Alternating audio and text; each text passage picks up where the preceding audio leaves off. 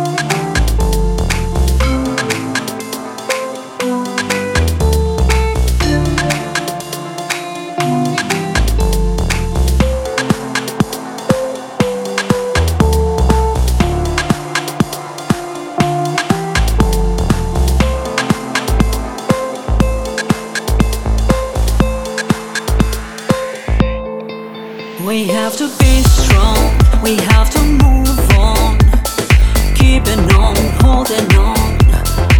We have to be strong, we have